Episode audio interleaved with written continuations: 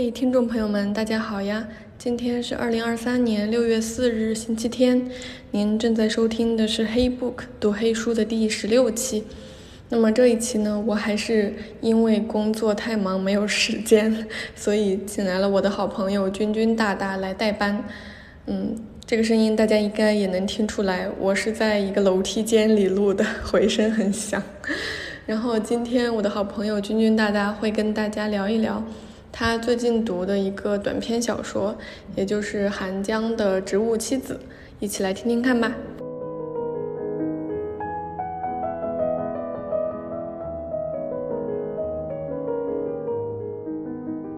各位听众朋友好，我是主播的好朋友君君大大。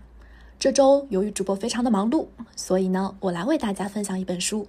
这本书的名字叫做《植物妻子》。《植物妻子》是亚洲首位布克国际文学奖得主韩江老师的短篇小说集。这本书它由八篇的中篇和短篇小说构成。有很多人说，韩江的书充满了水与火、柔软与尖锐、春天与夏天、植物与铁器，看似是充满了矛盾的。但是在我个人看来，韩江老师总是能够在这些冲突中捕捉到细微的感觉。用极其冷酷而细腻的语言去刻画女性命运的困境，在刺探两性乃至人性之间关系的阴暗面时，有其不容拒绝的力度。本期分享内容也会分成三个板块。第一个板块，我将会简要的描述一下《植物妻子》这个故事到底展开了怎样的一幅画卷。在第二个板块，我将带领着大家以植物为意象，去展开对文学作品的手法研究。为什么小说要写的魂动未开？为什么在读小说时，作为读者又觉得恍若大梦一场？在最后一个板块，我将去解读作为我们当代女性的生存困境。难道逃脱是唯一的出路吗？故事简介：当一个女性选择成为一棵树，结婚前的妻子是很爱笑的，嗓音里总是铺垫着淡淡的欢笑气氛，好像是明快的背景音。那个时候的妻子第一次因为不想生活在上西洞的住宅楼里而掉眼泪，她向来像大人一样平静的声音第一次变得非常激动。她说：“生活在七十万人口聚集的地方，会渐渐枯死。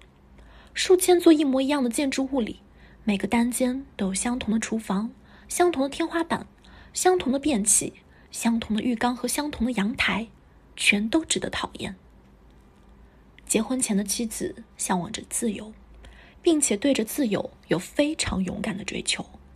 她预备用积攒的工资和离职金，以及用周末做家教的钱，来离开这个国家，换掉像是囊肿一般淤积在血管里各个角落的坏血，用清新的空气来洗净陈旧的肺。死之前一定要这么做，一直走到世界尽头，走到最远处。走一会儿，停一会儿。妻子这样一边说话，一边低声笑。但是妻子没有成功，她没有离开这里，也没有去往世界的尽头，而是将她不多的资金用在了结婚和婚后的租房上。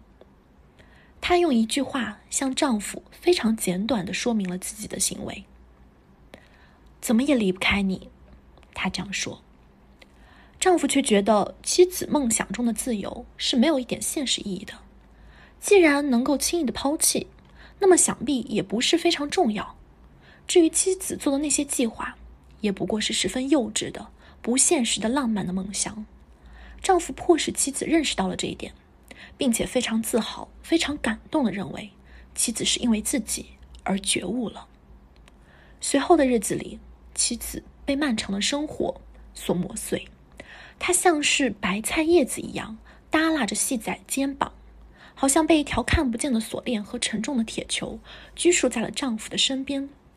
她就那样被冻结在屋子里，干瘦的身体流淌着陈旧的、忧郁的血液。男人第一次发现女孩身上的淤青是在婚后的第四年，一个五月份，他看着妻子浑身上下的淤青，丈夫的第一反应是失望。谁知道这个粗心大意的女人是怎么弄的呢？于是丈夫尖锐的嘶喊：“到底是怎么弄伤的？啊！”而妻子只会像是做错事情的孩子一样，慌忙去躲开对方的视线，嘴边却又露出了与内容不相符的微笑的表情。要去医院看看吗？他这样说道。而丈夫最后一次看到妻子身上的淤青，则是在出差回来。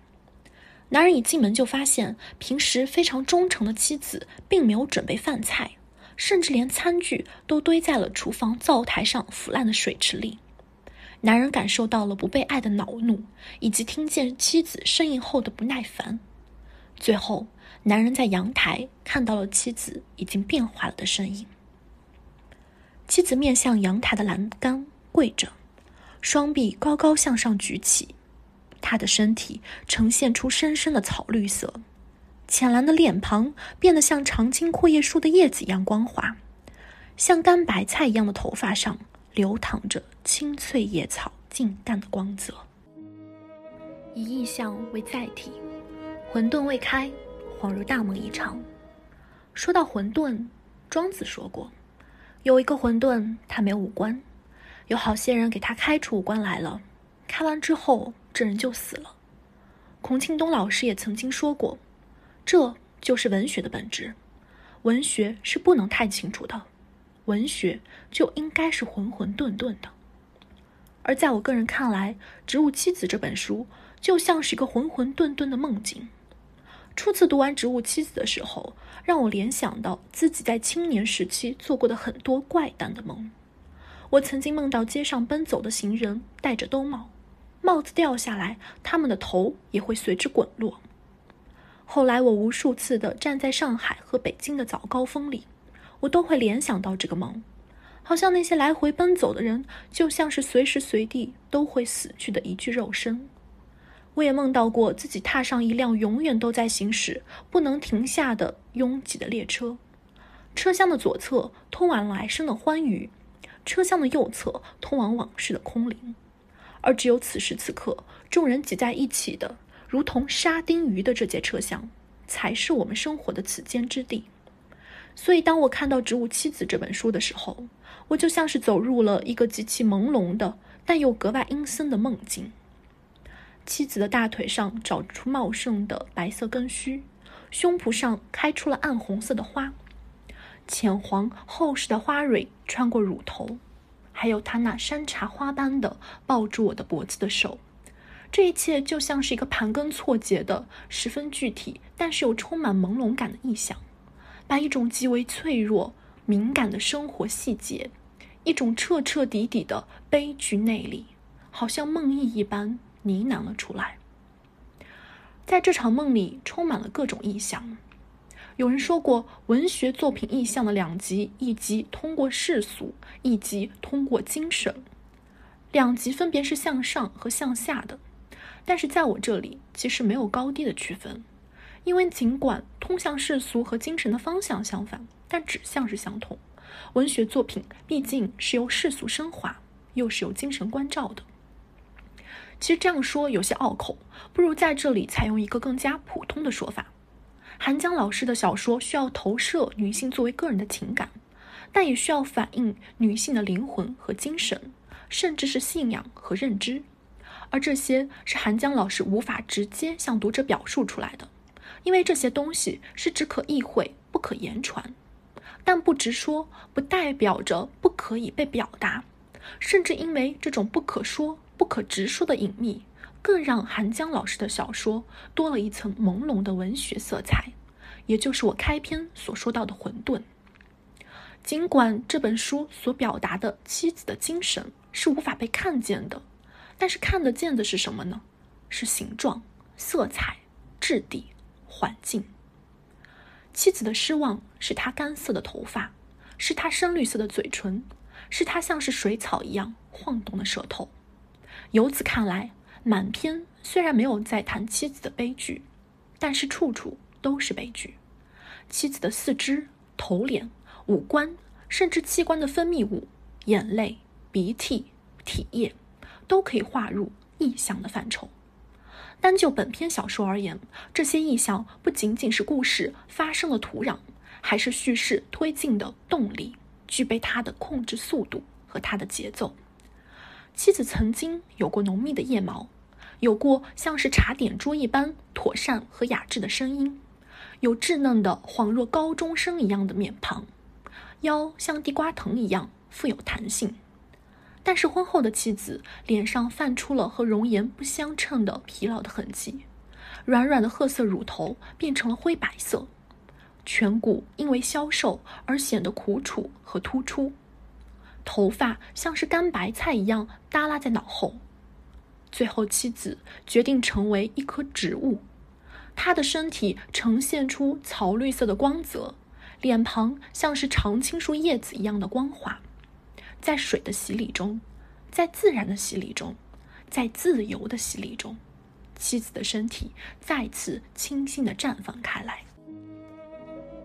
女性困境，逃脱是唯一的出路吗？植物妻子中的妻子不愿意像她的母亲那样，出生在海边的贫困村，又死在那里。她不愿意步入她母亲的后尘，在向公司提出辞呈后，她希望离开这个国家。到世界的各个尽头去，但是最后却因为爱上了自己的丈夫，跟他结婚后定居了下来。也许妻子是相信的，她觉得爱情是可以持久的。但是问题是，爱情作为人与人之间的一些联系，也是能够慢慢消失的。值得注意的一点是二人之间的对话。丈夫曾经向她表白，在第一次见到妻子的时候，就被对方的嗓音迷住。他认为妻子的声音妥帖而雅致，温柔而迷人，但是妻子在婚后逐渐变得沉默寡言，最后丈夫连她的嗓音和呻吟不仅听不懂，而且不愿意听。